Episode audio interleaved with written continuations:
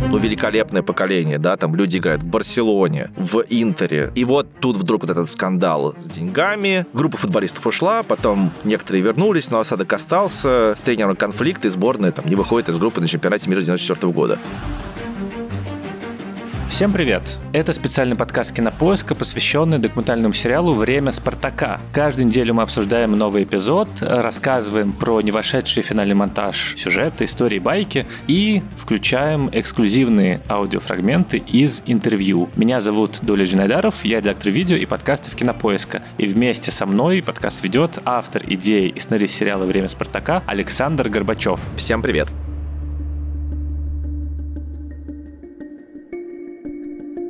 Каждом выпуске я задаю Александру какие-либо вопросы про то, какие важные сюжетные линии или люди или истории не вошли в сериал. И, в частности, мы обсуждаем какие-то темы, главные, которые были подняты в каждом эпизоде.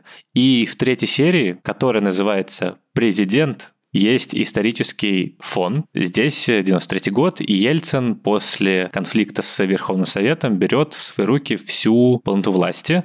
И в сюжетной линии Спартака на уровне клуба и футбола Романцев тоже как бы берет в свои руки всю полноту власти и становится не только тренером Спартака, но и президентом. Первое, что хочу сказать, это большое восхищение тем, как удалось зарифмовать уже третью серию подряд исторический фон с тем, что происходит в «Спартаке». И настолько они хорошо запараллеливаются, что возникает, конечно, каверзный вопрос. А насколько действительно эти события зарифмованы? Или же просто так кажется, это такое художественное допущение и авторская натяжка? Вот насколько у этих событий действительно похожи причины, механизмы, и насколько они про одно и то же? Все-таки, ну, справедливости ради, у нас документальный сериал, да, все события событие настоящее. Конечно, какие-то сценарные натяжки здесь есть, но рифмы, мне кажется, вполне реальные. Да, и то, и другое происходит в 93 году, и то, и другое вполне беспрецедентно, но для меня было важно в этом смысле даже не то, что она уникальная, а вот эта рифма, где вот это вот самовластие, да, по сути, идея, что окей, получается плохо, поэтому давайте я все возьму на себя, сейчас я все сделаю. Вот э, Романцев — это человек, которого знают, который победитель, под него, наверное, будут давать деньги,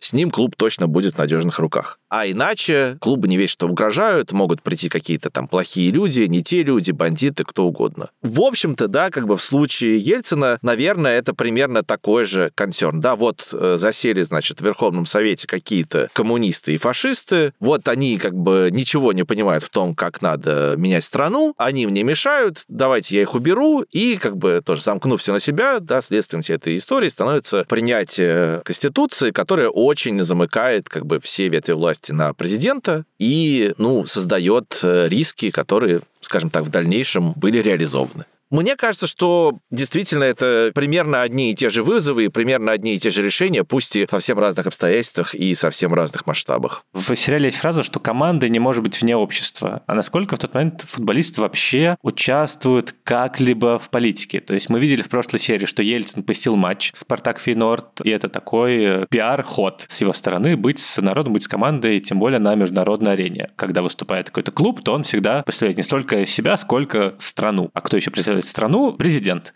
Но кажется, что сама команда, сам клуб, сами игроки не участвуют активно в исторических событиях или в каких-то процессах, которые решают судьбу страны, а только наблюдают. Собственно, есть вот эта вот фраза про то, что Романцев в октябре 93 года всю ночь э, смотрит, что происходит вообще в столице. Насколько это вообще для того времени характерно и для Спартака, потому что кажется, что спорт всегда был э, важным инструментом политики. И до этого в международном масштабе, и во внутренней политике тоже. И позднее, соответственно, мы, мне кажется, многих условно спортсменов увидим в разных государственных креслах. Насколько характерно для того времени для Спартака вот именно такое участие спортсменов в политике? Целом в тот момент, в общем, большинство граждан страны, а все-таки, ну, футболисты — это обычные люди, обычные граждане, у них есть талант играть в футбол, да, но они, в общем, как правило, не очень политизированы, да, они просто смотрели в таком офигевании, да, на все происходящее. Вот, что тут надо сказать? Во-первых, тут важно, что вот, да, матч Спартак Фейнорд Ельцин действительно посетил, но это вообще-то было не характерно для него посещать футбольные матчи. Вообще-то известно, что Борис Николаевич Ельцин любил в первую очередь теннис и волейбол. И тогда это как раз тоже был элемент того же самого противостояния, которое вылилось потом в октябрь декабря 93-го, потому что он посещал этот матч накануне референдума 93-го года, известного под кодовым названием «Да-да, нет, да», референдуме о доверии президенту, реформам и Верховному Совету, который как бы не помог вывести этот конфликт из тупика, но вот перед ним Ельцин э, пришел на матч народной команды, ну, как бы показав, что он с народом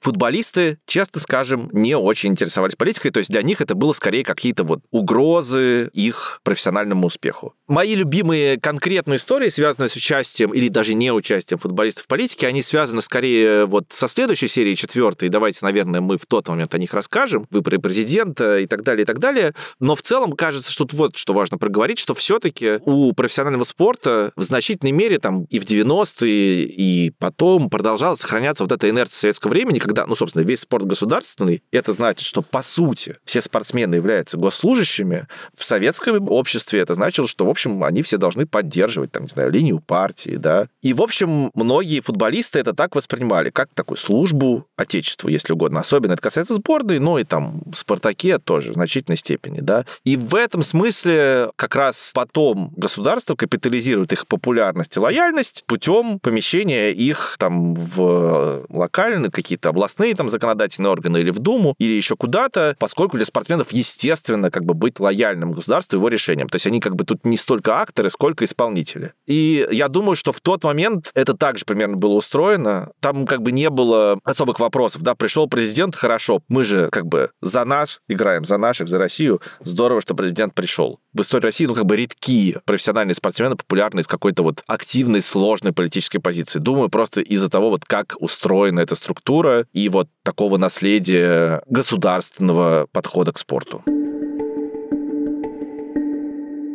Эта серия, в принципе, в том числе про возвращение части игроков в «Спартак» и вот это вот контринтуитивный выбор футболистов, которые внезапно ради того, чтобы помочь команде, приезжают в Россию обратно. И один из них — это Федор Черенков. И я хотел как раз спросить, поскольку в сериале в целом он заявлен, но не является прям активным героем, чем этот игрок важен для Спартака? Почему именно он становится выражением какого-то духа и сохранения традиций? Ну, Федор Черяков — это моя боль, потому что, вообще говоря, у нас была целая серия про него, но там в силу определенных обстоятельств получилось так, что она ушла. К сожалению, не знаю, я мечтаю, что, может быть, этот материал про Черенкова мы еще когда-то превратим в фильм. У Черенкова своя история. Его место в истории Спартака оно может быть описано очень просто и хлестко, да, это такой спартаковский святой. Это вот по-настоящему человек, канонизированный клубом, болельщиками всеми остальными, да. Почему? С одной стороны, он гениально играл в футбол, это признают все, кто видел, как он играет, да. Мы записывали интервью там в том числе с Вадимом Лукомским, таким главным экспертом по футбольной тактике в России, и вот он говорил, что, ну, как бы самый прямой аналог Черенкова — это Месси. Это действительно человек, который вот играл на озарениях. Это в том числе числе те люди, которые вместе с ним играли, вспоминают. И сам Романцев тоже там вспоминал в своей автобиографии, что когда Черенков пришел, такой Спартак, э, значит, Беск говорит, ну вот, типа, тут будет играть Олег, там, прикрой его, да, ну на тренировке, значит, Черенков нападающий, Романцев защитник. А Романцев думает, ну что, какой-то щуплый, как бы, да, и тут бац, он от меня уходит, и все, я просто вообще не понял, как это произошло.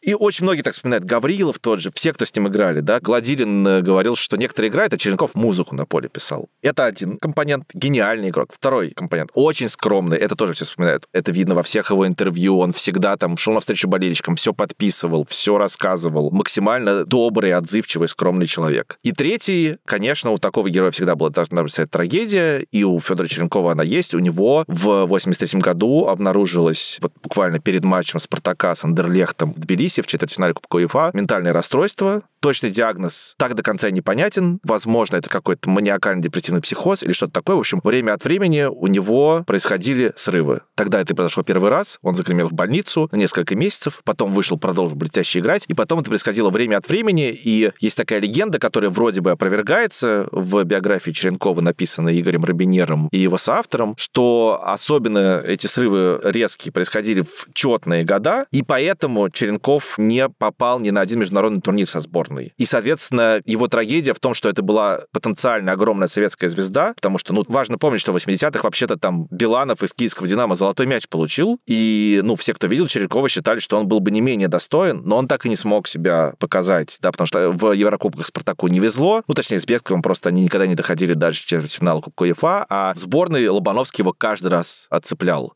Вот. И когда уже было понятно, что, в общем, карьера Черенкова потихонечку начинает идти к концу. В 90-м году его снова не взяли в сборную, и он уехал во Францию в абсолютно заштатный, надо сказать, клуб Red Star, клуб второй лиги парижской. Но, в общем, уехал он туда буквально на полгода. В конце 90-го года он уже вернулся, потому что, собственно, у него начался срыв там, и французы просто сказали, забирайте его отсюда. Есть история, которую рассказывал президент клуба Red Star, что они приехали на стадион в Ланс, и Черенков отказался заходить на стадион, потому что считал, что это стадион огромный бассейн. Ну, то есть, действительно, у человека были ментальные сложности, которые, наверное, будь это сейчас, про это бы можно было нормально говорить, это было бы можно нормально лечить. Тогда это все было как-то под ковром, как-то его лечили непонятно как, правильно, неправильно. Вот, он вернулся в «Спартак», в 91-м немножко поиграл, хорошо поиграл, там Валерий Карпин вспоминал, что для него очень важен был Черенков, как человек, который его поддержал в какой-то момент, и когда Карпин ошибся, из-за него проиграли, Черенков его поддержал, и как бы Карпин остался в «Спартаке» и стал звездой. В 92 году Черенков вроде как ушел из футбола, занимался показательными матчами, ну, в смысле, выставочными матчами, там, с участием звезд эстрады, но как-то ему тоже это все душа не лежала, и в 93-м он вернулся, и вот этот матч с Фейнордом был его как бы такой лебединой песней. Казалось, что вот четвертьфинал Кубка Кубков, и сейчас наконец-то на закате карьеры Федор может себя, значит, показать вот в международных турнирах. Но там случилась вот эта вот странная история, когда он просто засандалил футболисту Фейнорда кулаком в лицо, его удалили. Это была вторая красная карточка в его жизни. Он был очень спокойный на поле, очень вежливый. И он не попал, естественно, на матч с Анферпином. Матч с Анферпином закончился катастрофой. Вот такая вот трагическая история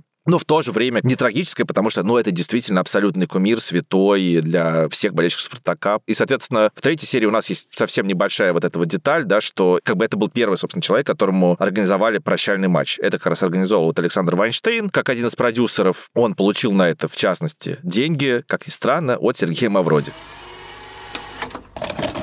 У меня тогда мелькнула мысль прощальный матч устроить. Тогда на Западе уже это делали, а у нас никто не делал. И вообще как-то, ну, максимум, что провожали, знаешь, партнеры сажали на плечи людей, которые уходят, круг по стадиону делали, цветочки и уходили. И начали там с какими-то клубами разговаривать, и они предложили Парму. А тогда Парма была победитель Кубка Кубков, очень сильная команда. По-моему, 100 тысяч долларов они объявили за приезд. И у меня был очень хороший друг Андрей Илиш. К нему как-то пришел режиссер Бахыт, который делал для Мавроди ролики вот эти знаменитые с Леней Голубковым и так далее. А тогда на Мавроди уже начинался наезд, и они думали, как подкорректировать имидж, ну и вообще что-то сделать социальное. И мы вдвоем поехали к Мавроди на Фрунзенскую набережную. Подъезд обычный, его железная дверь, охранник тут, охранник здесь.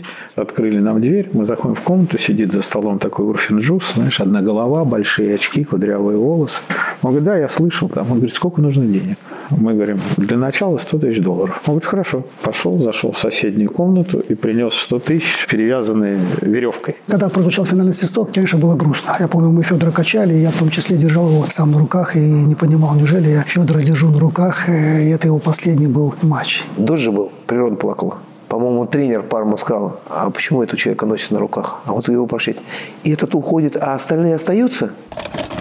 Боченкова, знаете, еще смешно, что в каком-то из матчей, сейчас не буду врать в каком, по-моему, в одном из матчей сборной начале 80-х сразу несколько человек вспоминали, что он там бил через себя, и вот как бы если бы он забил этот гол, это был бы, типа, не знаю, самый красивый гол в истории. Но он попал в штангу. И это тоже очень про всю эту историю, как бы, да, что вот не хватило чуть-чуть, чтобы вот дойти вот до этого какого-то полного успеха. И это очень тоже про Спартак, да, и там полуфинал Кубка Чемпионов, что-то не получилось, вот это вот, да, встряла судьба как бы в виде этой Японии. Полуфинал Кубка Кубков, ну вот этот судья не того удалил, вообще какая-то ерунда произошла, просто катастрофа на пустом месте. И вот Спартак — это история про непредсказуемость, которая работает и в плохую сторону, и иногда в хорошую. Ну, кстати, вот я как раз хотел про это спросить, потому что история вступления и команды, и Спартака, как она показана в сериале, и история, в принципе, сборной России на течение довольно долгого времени, если честно. Это какая-то история неудач и поражений, ну, либо же побед, но остановок на полпути, не сбывшихся надежд. А в какой момент возникло вот это вот ощущение от российского футбола в целом, что наши все время проигрывают? Может быть, по большому счету, история вот обломов, она началась примерно тогда. В случае Спартака это, ну вот, облом в полуфинале Кубка Чемпионов, но это и так был большой успех. Антверпен — это настоящий огромный облом. Не должно было этого произойти, и все считают, что если бы Спартак вышел в финал, у него был бы хороший хороший шанс выиграть трофей. И сборной похожая история, потому что как бы просто надежды еще были больше, да, то есть мне кажется, что в какой-то момент уже и надеяться все перестали, и вот тогда, опять же, вопреки всему, как бы сборная вдруг взрывалась, да, будь то 2008 год или особенно 2018, конечно, да, когда прогнозы на успехи сборной Черчесова в футбольном сообществе были очень низкие. Как-то они не очень удачно играли товарищеские матчи, и казалось, что, в общем, ничего нам не светит, ну, там, может, в группе выйдем и как-то там сольем в 1-8, а в итоге, в общем, дошли довольно далеко. А тогда и надежды еще были, ну, потому что, ну, не знаю, в 87 году там футбольная сборная Олимпийский турнир, например, выиграла. Ну, короче, неплохие были результаты, да, и вот третья серия есть история про 94 год, когда казалось, ну, великолепное поколение, да, там люди играют в Барселоне, в Интере, в лучших клубах Европы. И вот тут вдруг вот этот скандал с деньгами, группа футболистов ушла, потом некоторые вернулись, но осадок остался, все какие-то разобранные, с тренером конфликты, сборная там не выходит из группы на чемпионате мира 94 года. Опять же, это сейчас кажется, ну, слушайте,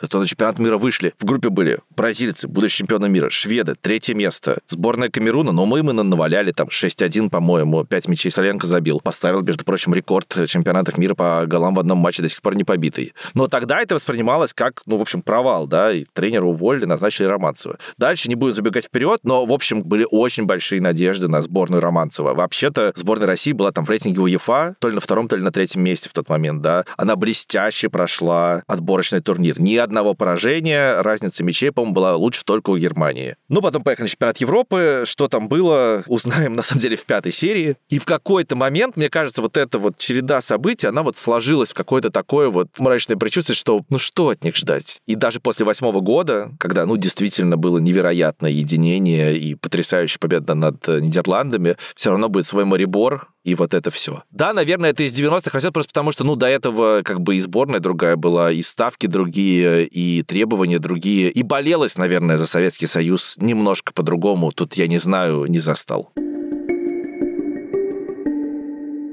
Еще одна тема вот в этом эпизоде, которая, кажется, не могла не появиться в каком бы то ни было сериале про 90-е, это криминал и то, насколько хаотично была устроена жизнь в 90-е, когда дело касалось каких-то правонарушений или бандитского пути. И у меня, когда я смотрел, возникла, в принципе, вот эта вот мысль, что Спартак и футбол, и спорт в целом, и криминал, и бандитизм — это представляет собой две альтернативные карьеры для мужчин в 90-е. На самом деле для меня тоже было довольно удивительно, когда вот, не сговариваясь, там и Юран и Бесчастных рассказывали, что все это было очень близко, и что бандиты были рядом, там Ананка, в частности, это вот не вошло, да, но рассказывал, что в какой-то момент кто-то ему забил стрелку, но он просто позвонил каким-то другим знакомым, тоже там криминального характера, и они довольно быстро решили вопрос, как бы стрелку отменили. Но, с другой стороны, тоже можно понять, опять же, не так много в тогдашней Москве людей с деньгами, а все-таки у футболистов какие-то деньги есть, да, они там зарабатывают, ну, в валюте, ходят в рестораны, их немного, но они какие-то есть, ну, и как бы там встречаются какой-то понятный контингент, да, и, наверное, в первой половине 90-х это больше большей степени какие-то вот бандиты, во второй, об этом у нас тоже дальше пойдет речь, это, наверное, в большей степени какие-то там звезды шоу-бизнеса народившегося, да, там какие-то глянцевые люди и так далее. Но, в общем, просто пространства было довольно мало, и поэтому в них все пересекались. Да, но там, где криминал, там как бы и бизнес в 90-е. И вот мы в прошлом эпизоде говорили о том, что футбол, кажется, пока что не превращался в бизнес, а вот сейчас как будто бы уже вроде как и бизнес, но как и любой бизнес в тот период, он наверное, немного странные принимал обличия. И вот э, Романцев занимает две должности вынужденно, потому что так легче. Как раз сказано в сериале, что он искал деньги. И это, в принципе, довольно такая сама по себе удивительная история с тем, что Романцев не просто занял все эти должности, но он еще как-то успешно все их совмещал. Да, да, абсолютно понятно, что Романцев очень многие вещи, условно, там, бумажную работу, какие-то переговоры делегировал, но все равно все упиралось в него, и в этом смысле, ну, там самая яркая история, это, конечно, про одного из самых главных, собственно, спонсоров «Спартака» 90-х, компанию Уренгой Газпром, где просто ее руководитель был болельщиком «Спартака», и они там как-то случайно встретились с Романцевым.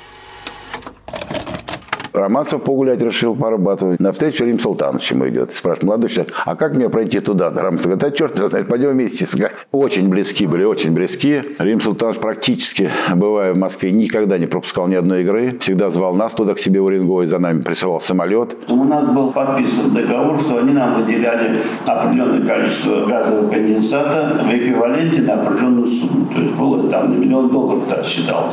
Мы получали там определенными траншами этот газовый конденсат, и там же уже заключали договор с другой компанией, которая занимается так называемой переработкой, процессингом этого газового конденсата, из которого получался там свет бензин еще что-то. И получали деньги. Эти деньги поступали на расчетный счет футбольного клуба. Вот так формировался бюджет команды по чуть-чуть.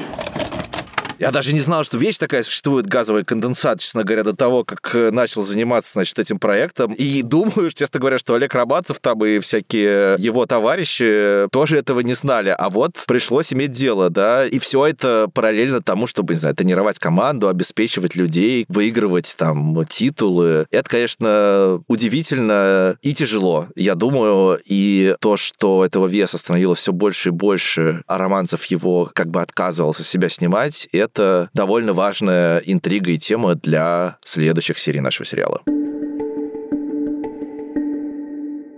Сериале как-то очень здорово показано рождение этого ощущения, что мы-то классные, мы почти гениальные, мы здорово играем, мы какие-то очень талантливые, но каждый раз обстоятельства внешние, дикие, странные, случайные, там, экономические или просто какие-то социальные, нам мешают победить. И вот это вот ощущение такой жалости и ресентимента, оно на самом деле с каждым эпизодом все больше и больше, чем больше мы слышим все эти истории про там, игроков, которые из-за денег ушли из сборной, либо же проигранных матчей из-за там, акклиматизации. Это, конечно, тоже про ощущение 90-х, что какие мы были бы классные, если бы не ситуация в стране, если бы не то время, в котором пришлось жить этим, на самом деле, классным, талантливым людям. Хорошая мысль, спасибо за нее. Я как бы так об этом не думал, а вот теперь думаю, что помимо прочих тем, наверное, одна из сквозных тем нашего сериала — это как бы обида. Почти в каждой серии что-то такое появляется, да, вот в этой серии это обида Романцева на то, что уходят игроки болельщиков. Но и дальше и четвертая серия заканчивается обидой, и в пятой серии важный мотивационный момент обида, а уж в шестой там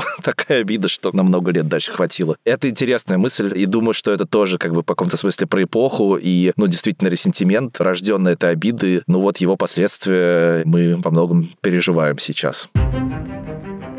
На этом мы сегодня, пожалуй, заканчиваем. Надеюсь, вы на нас не обиделись за то, что мы либо слишком много говорим, либо недостаточно говорим. В любом случае, ждем следующих серий «Времени Спартака» и нашего подкаста, чтобы разобраться еще глубже и больше в интересных историях, связанных с легендарным красно-белым клубом. На подкаст наш можно подписаться в Apple Podcasts, Яндекс Музыки, Castbox и прочих аудиостримингах, а еще на YouTube-канале подкаста Кинопоиска, и на сам YouTube-канал тоже подписывайтесь. Пишите нам отзывы, оставляйте комментарии, ставьте звездочки, лучше 5, ставьте сердечки и отправляйте письма, если хотите, на почту подкаст собакакинопоиск.ру. Над этим эпизодом работали звукорежиссерка Лера Кусто и продюсер Елена Рябцева. До скорых встреч. Всем спасибо, до встречи.